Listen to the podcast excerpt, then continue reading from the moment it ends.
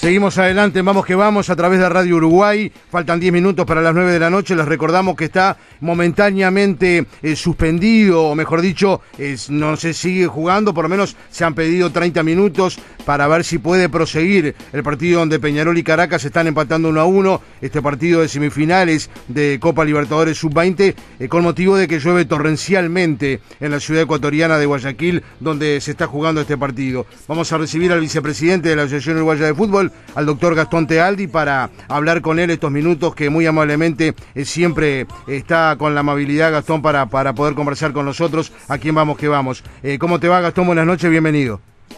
¿Qué tal? Buenas noches, un placer como siempre y un saludo a, toda la audiencia.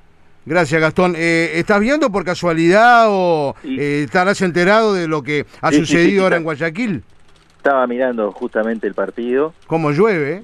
Y un partido donde empezó bien Peñarol, empezó anotando el, el tanto, bueno, lamentablemente empató Caracas y se largó esa lluvia torrencial, así que, que, bueno, veremos a ver qué es lo que pasa y si puede continuar. Sí, difícilmente, ¿no? Da la, da la situación aparentemente estaría difícil para que pueda seguir, ¿no? Aparte tampoco están trabajando en la cancha, ¿no? No hay ningún funcionario en la cancha trabajando para sacar el agua. No, no, yo estaba mirando las imágenes, pero llovía torrencial. No, torrencial. Acá estamos viendo también en el estudio y... Veremos. Sí. Veremos si puede proseguir. Media hora. Eh, hoy, Gastón, eh, es oficial que los grandes pidieron que haya bar en el clásico, ¿no? Sí, sí, sí. Recibimos una nota conjunta suscrita por el delegado de Peñarol y el delegado de Nacional, donde solicitaban eh, el bar para la fecha 4, eh, condicionado a que también en el clásico de clausura hubiera video arbitraje. Indudablemente la apuesta que nosotros venimos haciendo es que lo antes posible podamos aplicar el VAR para todos los partidos como lo han pedido los clubes. Me parece que es totalmente razonable, ya que nosotros en noviembre y diciembre del año pasado pudimos hacer los cursos de capacitación. Están llegando ya las eh, habilitaciones de FIFA, las homologaciones a las certificaciones, así que, bueno, esperemos eh, que si no es en la fecha 4, inmediatamente en la fecha subsiguiente se pueda aplicar el arbitraje para todos los partidos de la fecha y bueno, y ahora habrá que analizar qué es lo que sucede con, con este partido concreto, con el clásico, a ver si existe esa posibilidad de que pueda implementarse la tecnología. Entendemos que a modo de excepción se podría hacer pero bueno, obviamente no depende solo de mí, depende también de la mesa ejecutiva y depende también del comité ejecutivo. Claro. Eh, a propósito del clásico que se va a jugar el, domingo 27 y en el campeón del siglo a las 5 de la tarde, ya Gonzalo recién, este, bueno, eh, ponía en conocimiento de, todos los oyentes este, todo el tema, ¿verdad?, relacionado con, con la seguridad, eh, todo la, lo que ya está establecido, incluso para, para los propios este, 2.000 hinchas de Nacional que concurran, que en esta oportunidad van a salir desde, desde el aeropuerto viejo, pero no tan temprano en la mañana, ¿no? Sí, sí, realmente eh, y lamentablemente, obviamente la prioridad en la seguridad ha hecho que para, eh, sobre todo los visitantes, sea una experiencia tortuosa, eh, sobre todo los clásicos. Entonces, la idea es de a poquito tratar de ir flexibilizando, tratando de ir generando mejores condiciones. Obviamente, el principio es cuidar la seguridad y la integridad física de todo el que va al estadio, pero bueno, de a poco se va avanzando eh, para tratar de dar comodidad a los visitantes y que en definitiva vivamos una fiesta que es lo que todos queremos. Claro. Antes de hablar del tema de la selección y demás, eh, se había manifestado en la previa arranque del torneo apertura que se iba a multar o sancionar a los equipos que ingresaran tarde a los segundos tiempos. Eh, ¿En qué quedó esa situación de, posibilidad de, multa o, sanción? Porque de hecho se siguen intervalos este, siendo en la fecha 1 ¿no? se respetó, en la fecha 2 solo un partido arrancó en hora. Sí, lo que pasa es que nosotros estamos trabajando justo en una reforma normativa bastante integral, no solo es ese punto, ese punto es, muy importante, pero bueno, se pudieron hacer algunas reformas hay otras que quedaron justamente para tratar de trabajar con los clubes en una comisión que se está trabajando y tratar de ya llevar al Congreso algo eh, que pueda ser aceptable para, para todos. Se puso incluso a consideración el artículo 124 del reglamento que establece precisamente eh, la, la, modificación en cuanto a la pérdida de puntos fundamentalmente en, la intervención de los directores técnicos, eh, una vez que son sancionados, eh, bueno, los miembros del Congreso no se pusieron de acuerdo, ahora está trabajando una comisión tratando de, liberar nuevamente y bueno, nuevamente se va a poner a consideración porque pasó a cuarto intermedio ese Congreso y tenemos que inmediatamente citar a otro para estas modificaciones que se estaba diciendo, inclusive también con alguna modificación y reformas en el tribunal. Claro, o sea, está pendiente todavía a un Congreso. Exactamente. Claro. En cuanto a otros temas, este Gastón, lo que te decía Gonzalo, ya se avecinan estos partidos que van a ser fundamentales de, eliminatoria del 24 de marzo ante Perú, aquí en el Centenario, y, el 29 cuando visitemos a, Chile, y de hecho ya eh, se ha estipulado y así ha quedado ya incluso confeccionado lo que tiene que ver con, con todos los detalles de venta de entrada, ¿no? Sí, sí. Para el partido con Perú. exacto, eh, teníamos eh, los precios en realidad eh, siempre nosotros recibimos propuestas del área comercial, en este caso nosotros recibimos una propuesta en la interna del comité ejecutivo, incluso yo mismo planteé, eh, porque había un incremento que era aproximadamente entre el 40 y el 50% promedio en, todas las entradas, eh, y bueno, salvo en los que son en, las tribunas populares, algo en la Amsterdam como en la Colombes, claro. yo planteé bajar un poco eh, el aumento, sobre todo en la Olímpica y en la América, hicimos ahí un, detalle que va entre el 20 y el 30% de incremento, que es algo razonable, mantener todavía los precios populares. Eh, sabemos que, incluso los peruanos se, enojaron muchísimo por el tema de, los precios que se fijaron para los peruanos, pero, pero bueno, nosotros consideramos la, la oferta y la demanda, tenemos más de 3.300 entradas reservadas, hay solamente entre 1.800 y 2.000 lugares y, bueno, eh, fue el precio que pudimos disponer y de esa forma también tratar de mantener los precios populares para el público uruguayo porque la intención del comité ejecutivo, en eso me parece que, tenemos, creo que e, es una opinión única, tenemos que fomentar que, seamos realmente locales en el Estadio Centenario. Por supuesto, y que el estadio esté lleno. Es que esté lleno, que sea una fiesta, que, que podamos eh, alentar a la selección, apoyar a la selección, es un partido vital, es una final, eh, tenemos la chance eh, de si se da también algún otro resultado factible poder clasificar esa misma noche, así que, bueno, es un poquito la idea, y indudablemente lamentamos la molestia, pero, bueno, creemos que, es razonable y es lógico lo que se dispuso. O sea, hay una demanda de 3.000 entradas de peruanos a 300 dólares. Exacto. O sea, quiere decir que, que, la demanda en ese sentido le dio la razón a ustedes. Claro. Claro, eh, la demanda supera ampliamente la oferta, entonces eh, creemos, es más, hay una gran cantidad de, vuelos charter que ya están confirmados, eh, que incluso nos están pidiendo también entradas y, a ver, un poco para, para ser claro y honesto y transparente. Nosotros lo, que establecimos es que el que viene indudablemente paga e, ese paquete y, y los que piden y esas reservas son reservas de agencia de viajes, ¿no? Eh, está todo bien, que hacen su trabajo, pero eh, obviamente eh, el, si nosotros las hubiéramos puesto a 50 dólares, quizás ese margen se lo llevaba a la agencia de viaje. Entonces, en ese sentido, preferimos incrementar los precios y tratar de generar que los precios de las tribunas para los uruguayos sean bastante populares para lograr ese efecto justamente de localidad que me parece que es fundamental yo personalmente tengo una duda, pero eh, por eso está bueno evacuarlo contigo. Recién hablamos con Gonzalo antes de comenzar el programa. Eh, para los visitantes, eh, generalmente se les otorga la Tribuna América contra la Colombia, ¿verdad? ¿Tenés idea cuánto es el aforo ahí? Tres mil y algo de personas, ¿no? En, en, la parte específicamente que se va a reservar para, para los visitantes, es, hay entre 1.800 y 2.000 personas, pues es únicamente la parte baja. La parte ah, la, parte baja, ahí está. exactamente, es únicamente la parte baja. La parte alta va a ser también para Uruguay. Perfecto, Ese, esa era mi duda. Claro, ¿y la OFF cuánto recaudaría en cuanto a entradas y llena el estadio? Algo que parece probable. Bueno, honestamente el, el, dato no, no lo tengo. Eh, indudablemente el, el, monto que se le cobra a los visitantes mueve en cierta medida la, la aguja eh, con lo cual hay una expectativa de, poder recaudar entre 900 mil dólares a un millón de dólares, pero, pero obviamente no soy experto en la materia. Eh, así que bueno, veremos eh, qué es lo que se recauda, pero bueno, la recaudación entendemos que va a ser interesante. Sí, claro. Eh, para ese partido Uruguay-Perú, ¿van a ver este, finalmente lonas en los talud? Bueno, esa es la idea.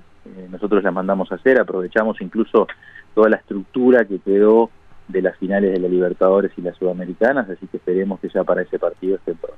¿Y son de lonas de avisadores, de sponsor, de AUF?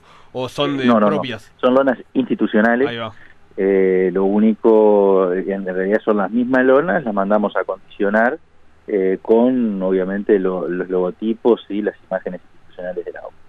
Eh, lo que quedó unificado también, Gastón, en estas últimas horas, y generalmente es así, salvo algún partido puntual, eh, se van a jugar a la misma hora eh, todos los partidos donde haya posiciones importantes en juego, tanto en esa penúltima fecha como en la última, ¿no? Sí, sí, son todos los partidos el mismo día, a la misma hora, que es a las 20 y 30 hora de Brasilia, que es exactamente la misma hora de acá de Uruguay. Eh, los únicos partidos, creo que es el, de la fecha 17 es el de Argentina y el de la 18 es de Brasil, eh, pero son las únicas excepciones que se pueden hacer. Eh, hasta el 23 de, este mes, ahora de febrero, tienen tiempo las federaciones para fijar las sedes, o sea que nosotros en ese sentido estamos expectantes eh, por la fijación de la sede de Chile. De todas eh, maneras, eso te iba a preguntar, eh, ¿tenés algún dato en estas últimas horas si finalmente va a ser Calama, Santiago? Mira, los datos extraoficiales que tenemos es que en principio se fijaría Santiago de Chile. Obviamente hay que esperar hasta la, la información oficial porque la FIFA da tiempo hasta el 23 recaba toda la información la FIFA y ahí inmediatamente eh, revierte la información a todas las federaciones, eh, donde ahí sí se va a oficializar efectivamente dónde, dónde vamos a jugar. De todas formas, nosotros por cualquier eventualidad tenemos ya preparada la logística, así sea Calama o así sea Santiago de. Claro, incluso ayer eh, durante el programa Gonzalo leí un informe que eh, tampoco estaba tan seguro, se podía manejar la alternativa del propio Estadio Nacional de Santiago, pero el Monumental de, Colo Colo eh, podría ser otra alternativa, incluso eh, el propio Estadio de Universidad Católica San Carlos de Apoquindo, ¿no? Sí, sí, sí, sí, sí, hay, hay varias hay varias opciones, pero bueno, es obviamente una prerrogativa que en ese sentido tiene el local así que tenemos que esperar al 23, que es la, primera instancia de la remisión de la información a la FIFA y después la contestación de la FIFA para tenerlo ya definitivo y oficial. Ananilla, ya Jorge Ananilla está trabajando para el, toda la logística ¿no? de, estos partidos, ¿no? Sí, bueno, más allá de que lamentablemente tuvimos la, renuncia de Eduardo Belsa, eh, por suerte eh, ya dejó, incluso en esa charla que tuvimos, eh, donde nos manifestó la problemática que estaba teniendo y bueno, las razones por las cuales él daba un paso al costado, nos fue bien claro que ya quedaba absolutamente prácticamente pronta la logística tanto para la opción de Santiago como para la opción de Calama. Y, bueno, nosotros tenemos a Álvaro Núñez que es quien está actualmente trabajando, quien trabajaba con Eduardo Belsa, Jorge venía, era el, el homólogo Eduardo Belsa en juveniles, o sea que pedimos que interinamente nos dio una mano con todas estas actividades, así que bueno, esperemos que, salga todo correctamente como siempre. Hasta el Mundial estaría Jorge Ananía. Sí, sí, sí, en principio, en principio sí. Eh, como ustedes bien saben, tenemos la intención de nominar en estos próximos mm. días al, director deportivo, eh, que, que en realidad eh, cumple funciones bastante más integrales eh, es una especie de, coordinador y director de todas las selecciones nacionales, empezando desde la mayor hasta las juveniles, incluso también con las selecciones de, otras disciplinas, eh, que nos parece que es importante tener una persona que integre y que de alguna manera también pueda proyectar eh, hacia adelante un plan de fútbol que necesitamos eh, que esté bien integrado con lo que es el fútbol metropolitano, con lo que es el fútbol del interior, estamos atrasados en ese sentido y bueno, estamos en estos próximos días trabajando en eso y dentro de también las áreas que, va a estar supervisando, también esta área de lo que viene a ser la gerencia deportiva o la antigua gerencia deportiva, también va a estar bajo su órbita, así que, bueno, queremos a, eh, designarlo y que, empiece a trabajar en estos. Que está todo encaminado para que sea Jorge Giordano, ¿no? Sí, sí, sí, sí, es un perfil que, que nos gusta, eh, ya hemos conversado, eh, nos parece muy interesante, si bien todavía no está definido formalmente, de manera definitiva, yo creo que hay un cierto consenso para que sea la persona indicada para ese caso. Claro, ¿y qué depende, o sea, qué faltaría ahora para que la OF oficialice al director deportivo? ¿Depende de AUDEF o ese tema ya está laudado? No, no, no, no, no. no. Eh, el cargo de gerente deportivo va a quedar eh, por ahora en, suspenso hasta que se sigan todos los procedimientos que establece el propio convenio con AUDEF. ¿Mm? Así que, que, bueno, eso va a seguir. Mientras tanto, lo que estábamos hablando, va a estar trabajando Jorge Ananía, claro. Eh, que también está por el convenio con AUDEF, con Álvaro Núñez y bueno, mientras tanto seguir todos esos pasos para cumplir con las formalidades y lo que restaría con el tema de, de Giordano también es cumplir con las formalidades y hacer la designación específica.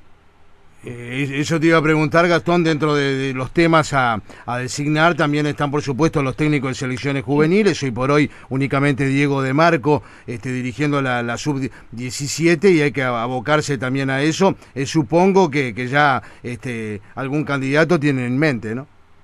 Bueno, no, eh, en realidad eh, estamos trabajándolo en la cabeza cada uno de nosotros podemos tener varios, pero no, no quisimos empezar a discutir el tema hasta no tener designado precisamente al director deportivo, porque queremos tener en ese sentido una misma visión eh, que integre las elecciones juveniles, tanto la que, las que tenemos que designar, que son sub-15 y sub-20, como la que tú decías de Marco, que es la sub-17, y con la selección mayor también, porque nos parece que también tiene que tener diferencia en ese sentido. Eso te iba a decir, este Alonso también tiene su, su decisión o su, digamos, su sugerencia, entre comillas. Sí, yo, yo creo que tiene que pasar por un proceso eh, de, trabajo y, de consulta permanente, si bien la decisión siempre del Ejecutivo, de todas maneras nos parece que para tener una visión eh, unívoca tenemos que trabajarlo con el director deportivo y trabajarlo conjuntamente con el director técnico de la selección mayor. En marzo hay actividad por parte de juveniles, ¿no? O sea, quiere decir que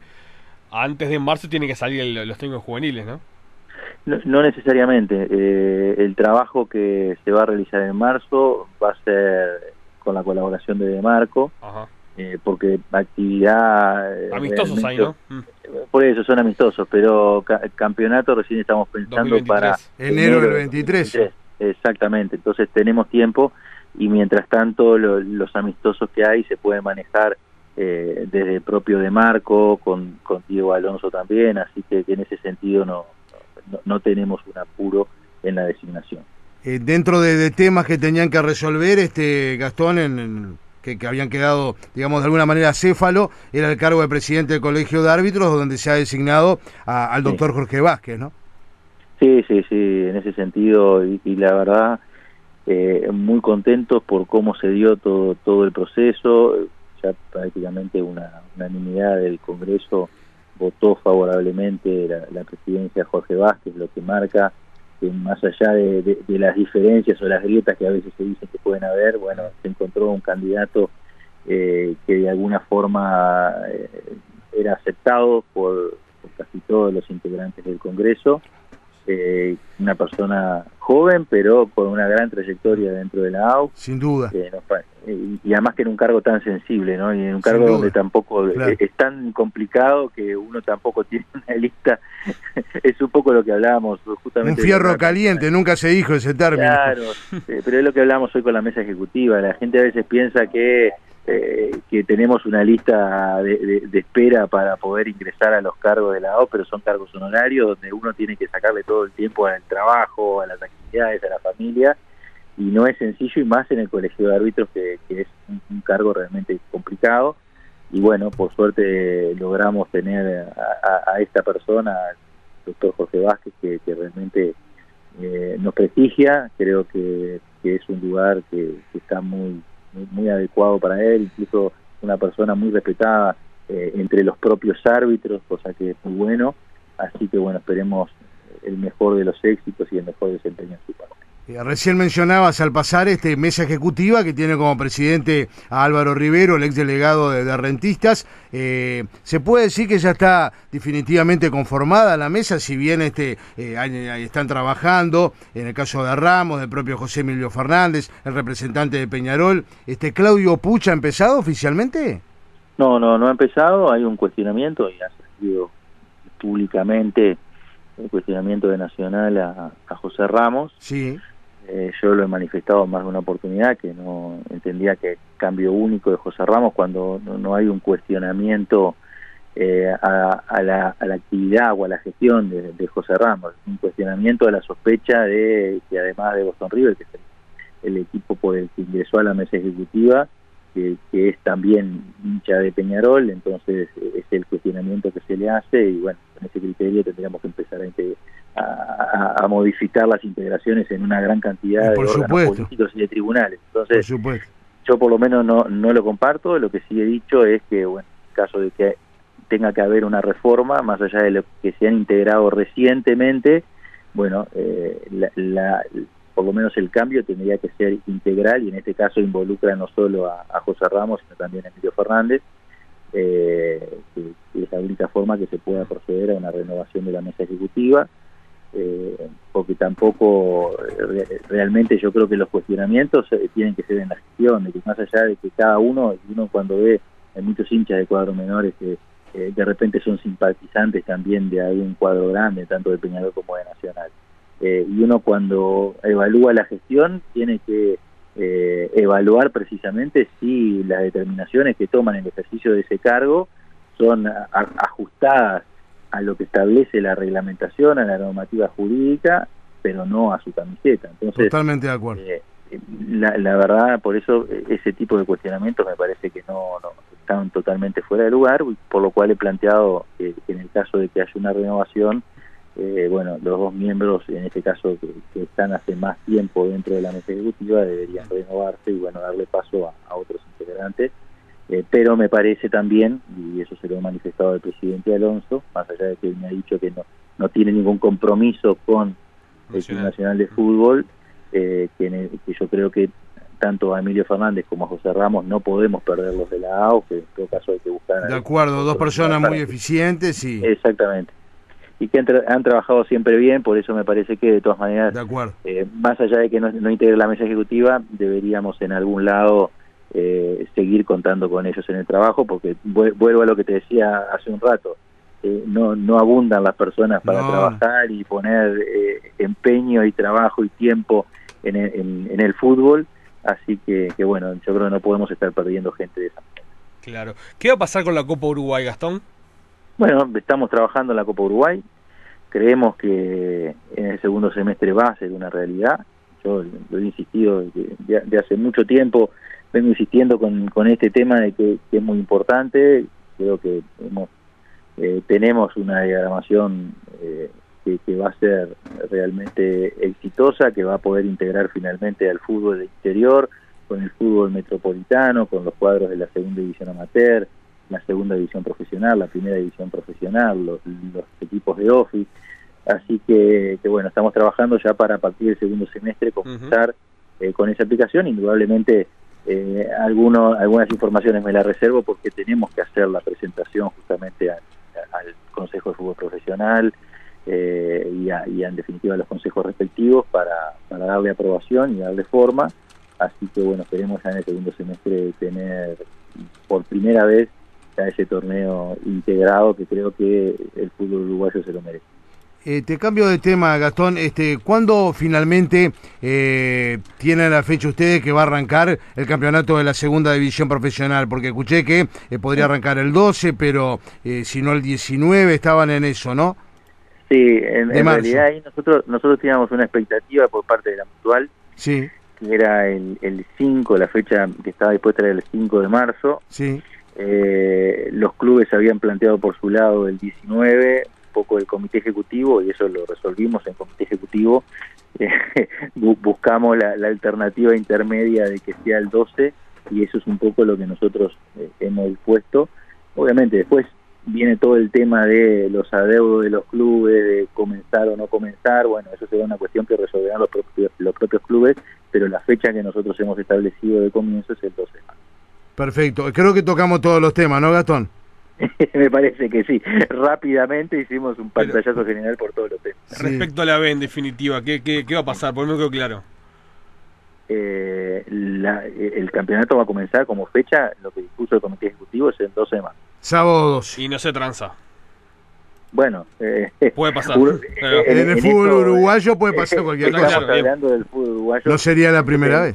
Por eso te decía, Ni la, la última. es el 12 hay que recordar que siempre eh, que el, el, viernes anterior tienen que todos los clubes tener Claro. Claro. eh, pagan su deuda como para poder comenzar y bueno eso a veces y sobre todo en la segunda división Sí, es sin duda. factor para que pero qué pasa eso es una decisión que escapa a nosotros es una decisión de los propios clubes así que y de la mesa ejecutiva porque ahí eh, el reglamento establece que cuando los clubes y la mesa ejecutiva tienen alguna divergencia, quien resuelve es el Ejecutivo, por eso se tomó esa decisión y por eso fue el Ejecutivo el que tomó esa decisión.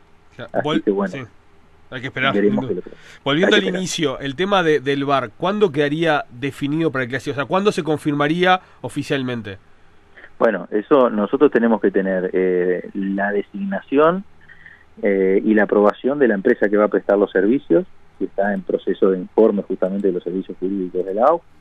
Eh, tienen que terminar de llegar todas las habilitaciones Sí. y una vez que eso esté dispuesto vamos a establecer la fecha a partir de la cual va a comenzar el VAR para todos los partidos, independientemente de considerar eh, este esta solicitud que ha hecho Peñarol y Nacional del VAR para el clásico de la fecha 4. Perfecto. Ha sido muy amable, como siempre, eh, Gastón, por haber eh, conversado con nosotros esta noche en Vamos que Vamos, aquí en Radio Uruguay. Te mandamos un abrazo y seguimos en contacto, como siempre. Bueno, un abrazo grande para todos ustedes también, un placer como siempre y un gran saludo a los Que pase muy bien, gracias.